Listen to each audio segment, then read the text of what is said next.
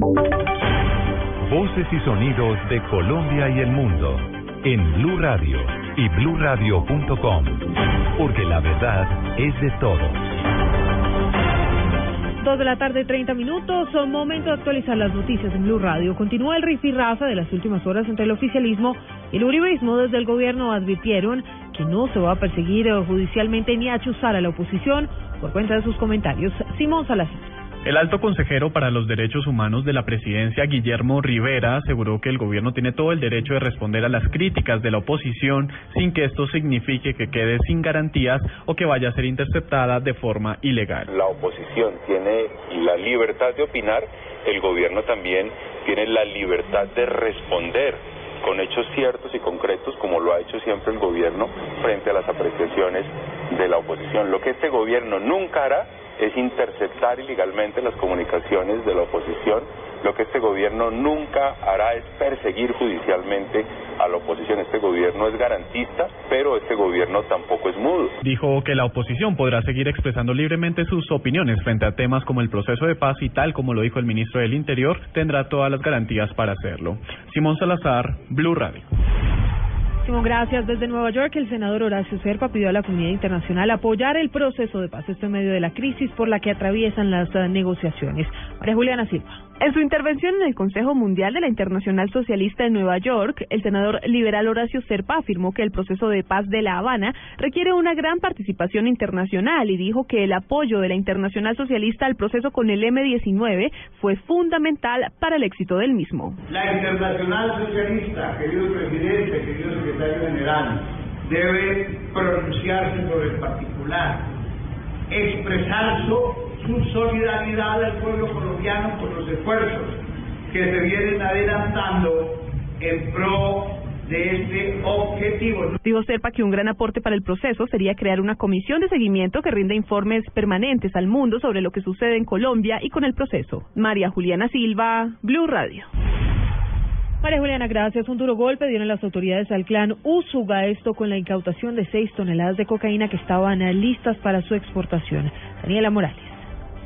Buenas tardes. El ministro de la Defensa, Luis Carlos Villegas, en la frontera con Panamá, reveló que fueron incautados varios kilos de cocaína que pertenecían al clan Usuga. Dijo que con esto se sigue avanzando en la destrucción de estupefacientes provenientes de los negocios ilícitos.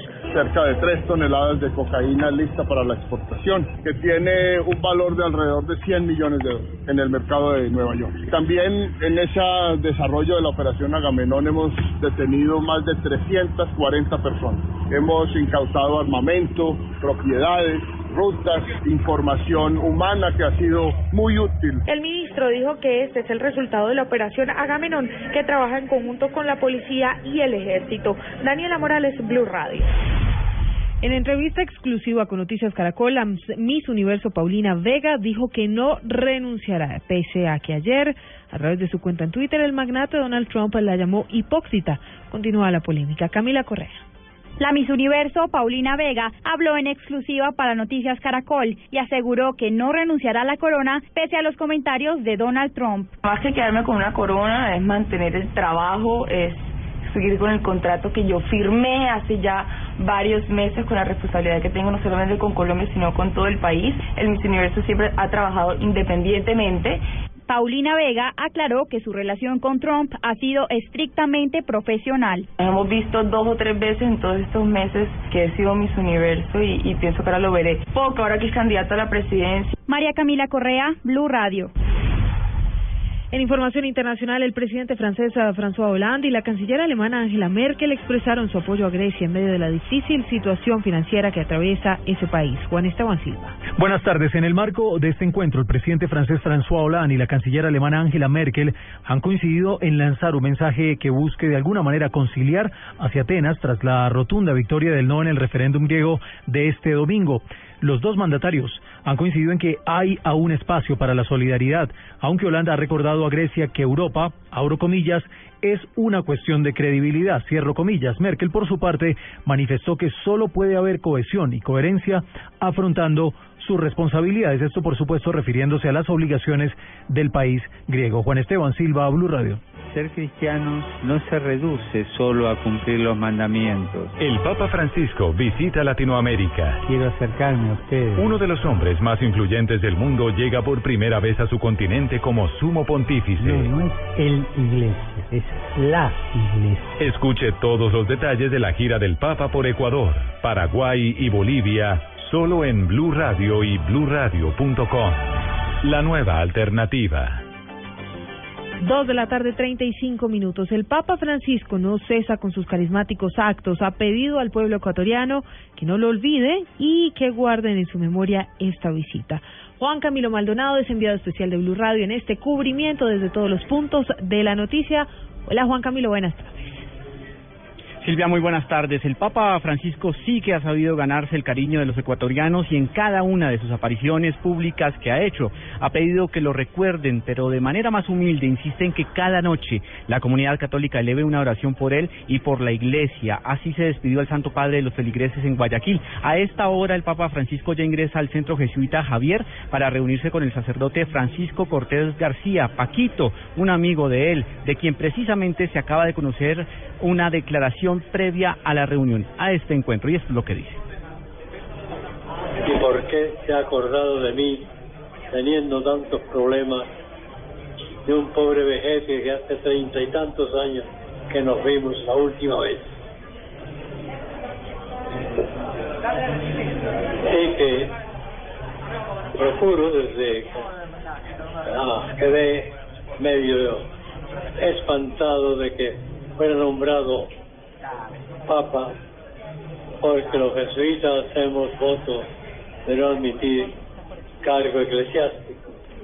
El Santo Padre podría tomar un breve descanso, ya hay una habitación habilitada especialmente para esto, el sol y el calor es intenso en Guayaquil, 32 grados de temperatura, por lo que el sumo pontífice podría descansar un poco antes de reunirse con el sacerdote Francisco Cortés García. Juan Camilo Maldonado, Blue Radio.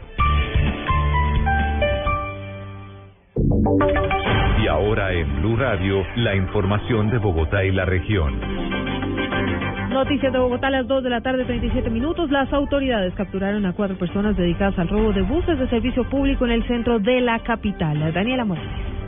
Buenas tardes. Fueron capturados cuatro delincuentes quienes serán sindicados por el hurto a mano armada y porte ilegal de armas después de que se subieran a un bus de servicio público en la calle 26 y atracaran a más de 10 pasajeros. El coronel Hammer Restrepo aseguró que se logró además la recuperación de los elementos. Cuatro delincuentes que en la calle 24 Sur con Avenida Boyacá al interior de un bus de servicio público de, donde se movilizaban 13 pasajeros, los intimidan con armas blancas, los despojan de unos equipos celulares eh, se produce una llamada de, desde el interior del bus, se produce una llamada de una de las víctimas y esto nos permite pues que de manera oportuna se atienda el caso, el caso se logre la captura de cuatro delincuentes. Estos ladrones eh, ya fueron eh, puestos a disposición de la Policía Judicial y serán además sindicados por porte ilegal de armas. Daniela Morales, Blue Radio.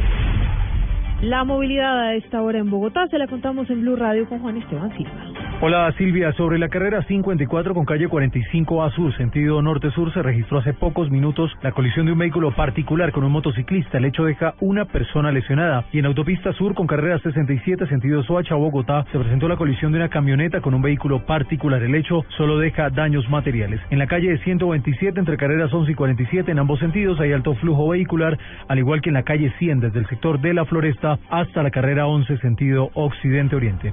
Juan Esteban Silva, Blue Radio. Muy bien, más información en blueradio.com. Ya llega Blog Deportivo.